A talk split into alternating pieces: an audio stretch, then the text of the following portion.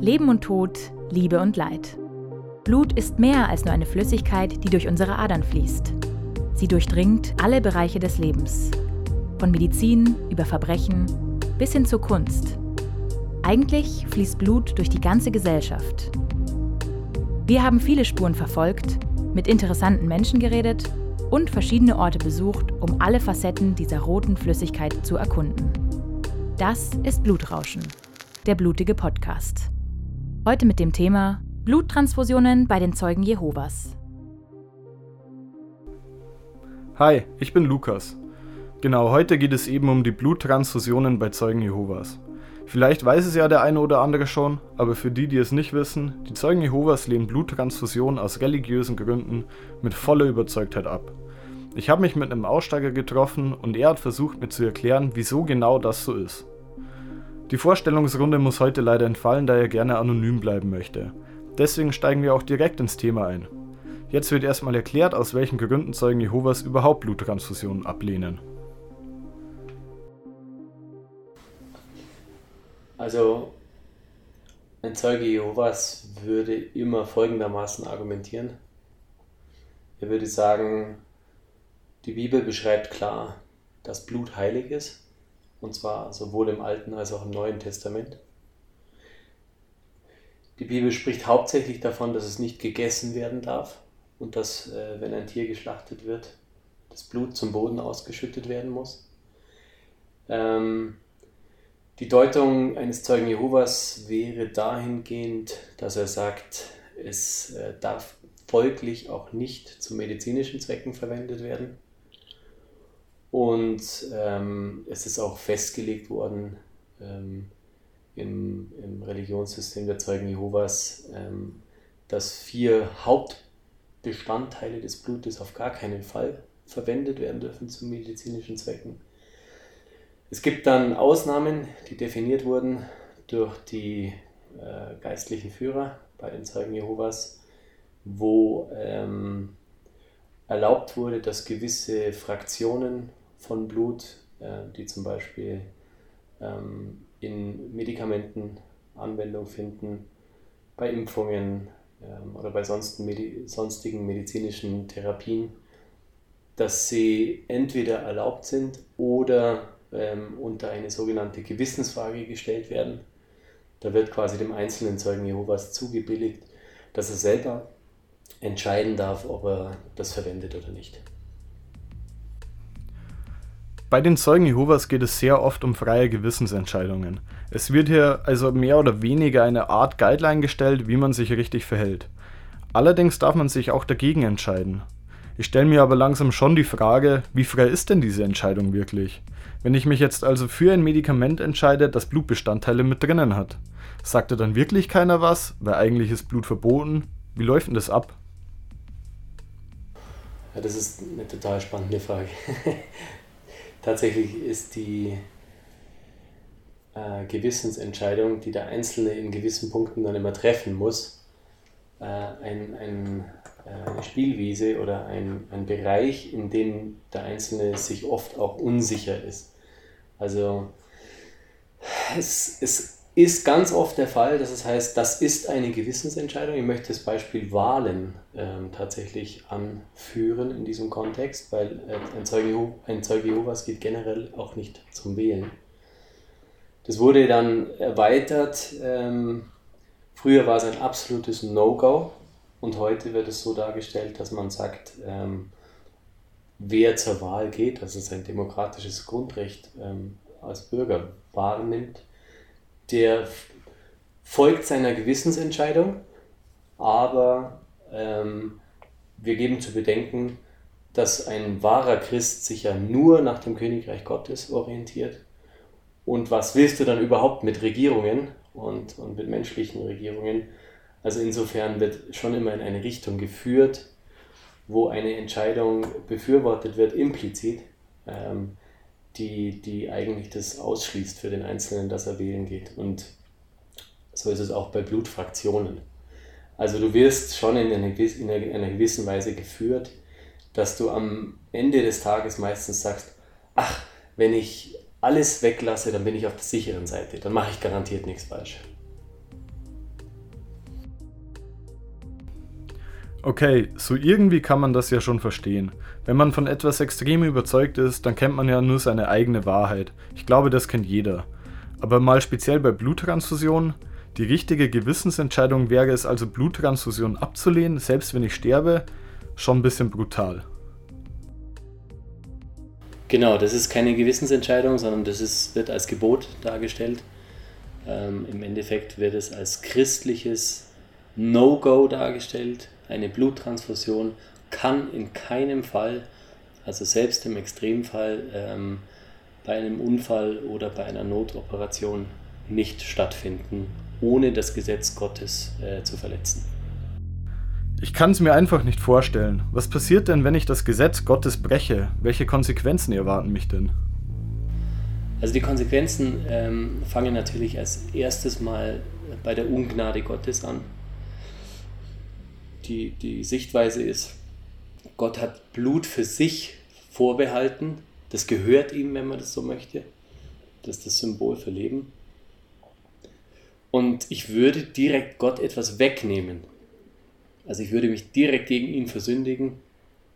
Damit ist natürlich klar, er würde mich ablehnen, mein Seelenheil, mein äh, ewiges Leben äh, wäre damit verwirkt. Und ähm, in zweiter Konsequenz würde dann die Führung beschließen für den Fall, dass man nicht reuig ist in dieser äh, Angelegenheit, dass man auch nicht mehr länger in der wahren Christenversammlung verbleiben kann, dass man ausgeschlossen wird. Der Ausschluss wird derart praktiziert, dass ähm, äh, sich Familie wie Freunde von dir abwenden, nicht mehr mit dir sprechen und äh, das Ganze wirklich in einer kompletten Ächtung mündet. Und man hat wahrscheinlich dann auch kein Auffangbecken, auf das man zurückgreifen kann, weil meistens die Gemeinschaft das soziale Umfeld eins zu eins widerspiegelt. Absolut, du wirst, du wirst in dem Glauben erzogen, äh, du sollst dich nur mit wahren Christen, mit Anbetern Gottes ähm, umgeben. Und aus diesem Grund hast du im Endeffekt nur ein soziales Netzwerk äh, bei Zeugen Jehovas ähm, und alle anderen sind sowieso die relativ suspekt. Also du wirst auch mit dem Glauben erzogen, dass du denkst, alle anderen sind auf der falschen Seite. Das sind böse Menschen. Aber wenn ich, wenn ich jetzt wirklich so im Angesicht des Todes da liege und mich entscheiden kann, Bluttransfusion ja oder nein, ich kann mich doch nicht für den Tod entscheiden. Das kannst du schon. Und zwar, wenn Folgendes passiert ist, dein ganzes Leben lang oder zumindest die Zeit, wo du dich mit äh, Zeugen Jehovas stark beschäftigt hast oder Teil dieser Gruppe warst. Dir wurde dein ganzes Leben lang gesagt, dein Leben besteht nicht nur aus der Komponente des heutigen irdischen Lebens, sondern du musst dein Leben immer als Gesamtheit sehen. Du musst es als heutiges irdisches Leben sehen und das, was Gott dir geben kann, das eigentlich erstrebenswerte, wahre Leben, würde das sein, was danach kommt. In unterschiedlichen Ausgestaltungen. Das kann eine Auferstehung auf der Erde sein, in einem Paradies. Das kann aber auch das ewige himmlische Leben sein, da gibt es eine Unterscheidung. Aber wie gesagt, wenn du sagst, ich muss eine sehr, sehr starke und krasse Entscheidung natürlich trotzdem treffen, dann ist das fast wie ein Investment Case. Du sagst, verliere ich jetzt das irdische Leben und gewinne das wahre Leben? Oder ähm, gewinne ich jetzt dieses irdische Leben, was gar nicht das wahre Leben ist, und gewinne ich dafür das ewige Leben, was äh, viel, viel erstrebenswerter ist? Und das ist der Grund, warum du dann total, also tatsächlich in der Lage bist, ähm, hier eine Entscheidung zu treffen, die für jeden anderen, der so nicht belehrt wurde, erstmal völlig unnachvollziehbar ist. Ich verstehe es nämlich auch nicht. Weil dieses, dieses ewige Leben oder auch, ich meine, das gibt es in jeder Religion, gibt es irgendwie eine Zeit, also in den meisten Religionen gibt es eine Zeit nach dem Tod aber wirklich bestätigen kann das keiner. Also wie kann man so stark davon ausgehen, dass nach meinem Tod eine neue Zeit losgeht und ich lieber sterbe, als weiterzuleben? Also das ist jetzt fast eine philosophische Frage. aber ich würde sagen, das geht dann fast zu weit. Aber also ich würde ganz persönlich sagen, Religionen sind alle aus dem Wunsch entstanden, den Tod zu überwinden. Und es gibt unterschiedliche Religionen, es gibt unterschiedliche Grade von Gläubigkeit. Manche Menschen sind äh, leicht gläubig und, ähm, und äh, sagen, schauen wir mal, was da kommt. wie der Bayer das sagen würde. Andere versteifen sich so auf eine Lösung ähm, und werden in dem System der Zeugen Jehovas auch ähm, extrem häufig und, und ähm, mit großem Nachdruck auf diese Lösung hin äh, geprägt, dass es für sie überhaupt keine, keine andere Sicht und Denkweise mehr gibt.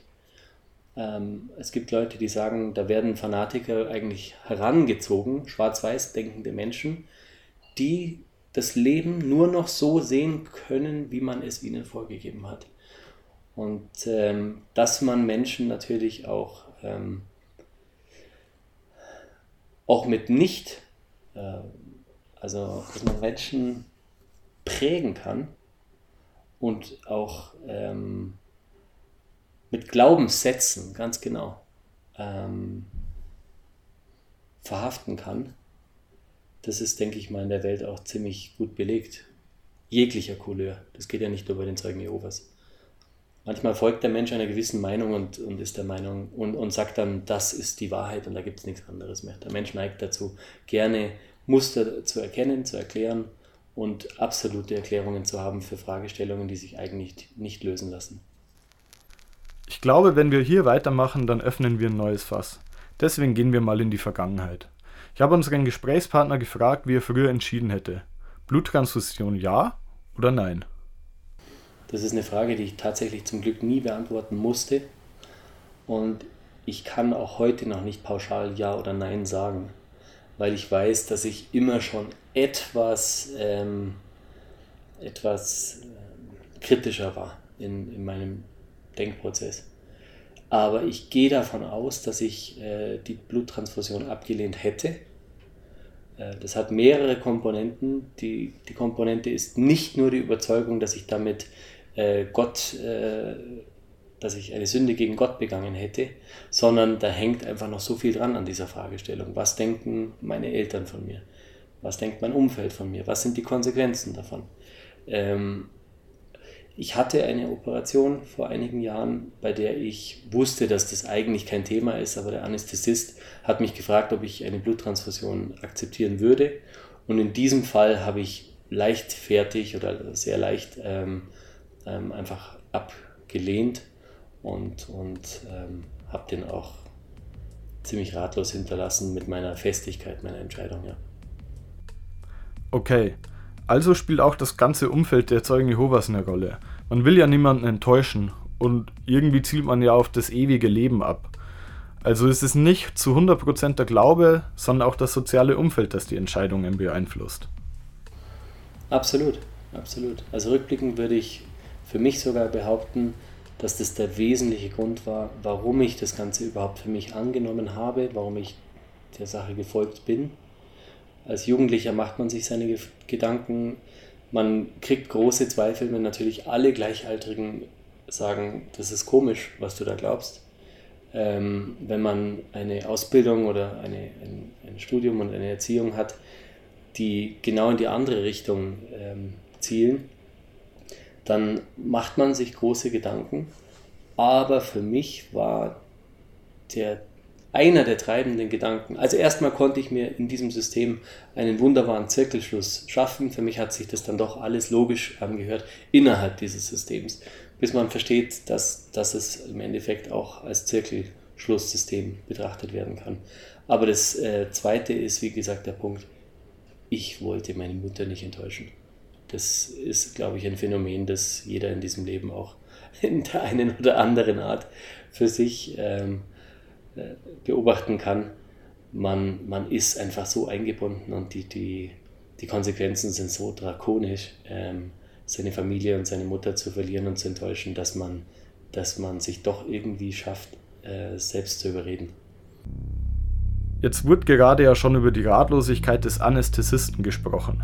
Ich habe auch schon mit Ärzten und Pflegern gesprochen. Klar, die sind auch ratlos, die sind aber auch zum Großteil traurig, teilweise sogar wütend. Weil letzten Endes wollen die ja auch Leben retten.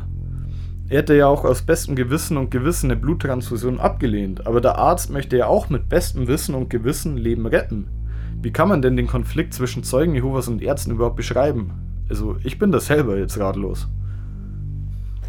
Das muss man sehr, sehr differenziert sehen und das, und das ist auch wahnsinnig schwierig zu erklären. Also Bluttransfusionen haben Risiken. Die wurden lange unterschätzt und die werden heute besser verstanden. Das heißt, es kann in vielen Fällen so sein, dass wenn man eine Bluttransfusion ablehnt, dass man unter Umständen sogar eine bessere medizinische Versorgung kriegt. Das muss man mal einfach festhalten, sich auf der Zunge zergehen lassen. Das sagt natürlich der, der sie ablehnt, das ist eine Bestätigung für meinen Standpunkt. Ähm, so leicht ist die Geschichte nicht. Ähm, man muss auch den Arzt verstehen, der sagt, es gibt einen Grenzbereich, in dem gibt es keine Alternativen. Und für den kennen wir keine Alternativen haben keine Behandlungsmöglichkeiten. Und da geht es eben um, um Behandlungsfälle, die einen gewissen HB-Wert unterschreiten. Und ähm, dass der Arzt in so einem Fall ratlos zurückgelassen wird, verstehe ich heute noch besser, habe ich aber damals auch verstanden. Aber man, im Endeffekt sitzt man dem gegenüber mit der absoluten Sicherheit, dass man ja A, das Richtige tut und B, dass dieser potenzielle Tod gar nicht der echte Tod ist. Und der Arzt sieht es halt anders, weil er in diese Gedankenwelt, in der du äh, eingetaucht bist, äh, keinen, in, er, hat, er hat keinen Zugang in diese Gedankenwelt, ganz genau. Wie kommt es denn überhaupt, dass man sich von so einem starken Glauben trennt und sich für ein neues Leben entscheidet? Also ich habe mir Zeit meines Lebens immer Argumente von anderen Menschen angehört. Und ich bin auch relativ viel rumgereist und habe mit sehr klugen Menschen zu tun haben dürfen. Und irgendwann mal ist mir aufgefallen, wenn ich da mit meinen oft sehr simplen Meinungen komme, die schwarz-weiß eben sind, dann halten die der Realität einfach nicht stand. Wenn man so will, ich habe gelernt, etwas kritischer, rationaler und wissenschaftlicher zu denken und habe auch überlegt, was sind überhaupt die, die Hypothesen oder die, die Punkte, die ich als Wahrheit akzeptiert habe, bevor ich zu so einer Entscheidung kommen konnte. Und ich kann die ganz schnell zusammenfassen, also, äh, zusammenfassen. Die Schritte, die man für sich erstmal als Wahrheit schlucken muss, um zu dieser Entscheidung zu kommen, sind, ich muss glauben, dass das Alte Testament und das Neue Testament gleichermaßen das Wort Gottes sind, eine innere Harmonie bilden und mehr oder minder wörtlich auszulegen sind. Keinen dieser drei Punkte kann ich für mich länger bestätigen. Der zweite Punkt war, Gott ist ausschließlich gut, alles, was er fordert, ist langfristig für den Menschen immer gut. Dann habe ich mir die Welt angeguckt, bin ebenfalls zu anderen Schlüssen gekommen und habe Gott im Endeffekt nicht mehr in diesem Treiben der Welt entdecken können.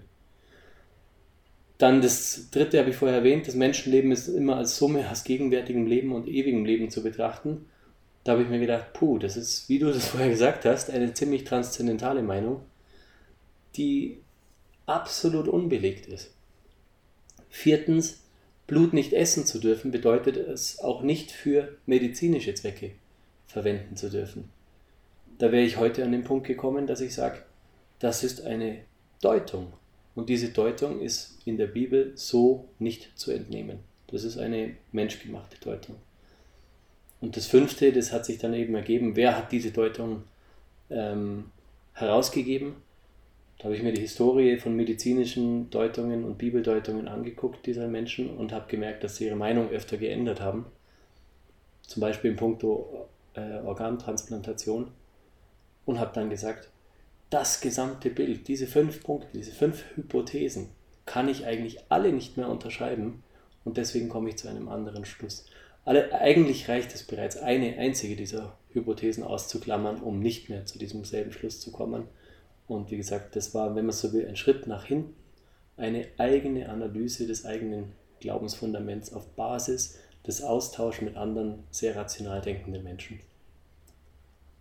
Bist du froh, den Schritt gemacht zu haben? Sehr, sehr. Ähm, also ich glaube, dass ich da für viele Menschen spreche, die denselben Schritt gemacht haben man wundert sich über ganz viele Dinge sein ganzes Leben und sagt, ich bringe die nicht zusammen und wische die immer mit dem Schwamm des Glaubens vom, von der Tafel. Und jetzt plötzlich ergeben die Dinge wirklich Sinn. Und also für meinen Kopf und Sinn ist es eine unfassbare Beruhigung gewesen. Alles klar. Ich glaube aber, dass sich so tief eingeprägte Gedanken nicht von jetzt auf gleich verändern. Wie würde er denn heute auf eine Bluttransfusion reagieren? Also ich habe verstanden, auch aus meiner Funktion ähm, in der Arbeit heraus, dass man immer in gewissen Teilbereichen, wo man nicht genug Einsicht hat, einem Menschen vertrauen muss, der mehr Ahnung hat. Und ich habe gelernt, anderen Menschen Vertrauen zu schenken, äh, in Bereichen, wo ich es einfach selber nicht einschätzen kann. Und ich würde dem Arzt, dem Behandelnden, für den Fall, dass ich ein gutes Gefühl bei diesem Menschen habe, dass ich für mich seine Motivationen ausgecheckt habe, dass ich seinen Wissensstand für mich äh, als Laie gut einordnen konnte, äh, würde ich ihm die Über äh, Entscheidung überlassen. Dann vielen Dank fürs Gespräch. Danke. So, das war's dann für heute mit den Bluttransfusionen bei den Zeugen Jehovas. Es bleibt ein schwieriges Thema und ist für Außenstehende nicht so wirklich nachzuvollziehen. Es bleibt also bestehen, dass zwischen Ärzten und Zeugen Jehovas ein Spannungsfeld ist. Dr. Wolfgang Bayer dazu. Leben zu erhalten ist elementarer Baustein ärztlichen Denkens und Handelns. In uns steckt ganz tief drin, dass wir Leben erhalten wollen. Zeugen Jehovas wiederum wollen ja ihr ewiges Leben retten. Es bleibt also eine schwierige Situation. Wenn es euch aber interessiert, wie wichtig Bluttransfusionen für andere Menschenleben sein können, der kann sich gerne den Podcast von Valentin anhören. Er hat mit Felix Brunner gesprochen. Es geht hier um Schicksalsschläge, Transfusionen und warum man nie aufgeben sollte. Vielen Dank fürs Einschalten. Ciao. Das war Blutrauschen, der Podcast der Journalismus Masterclass 2020.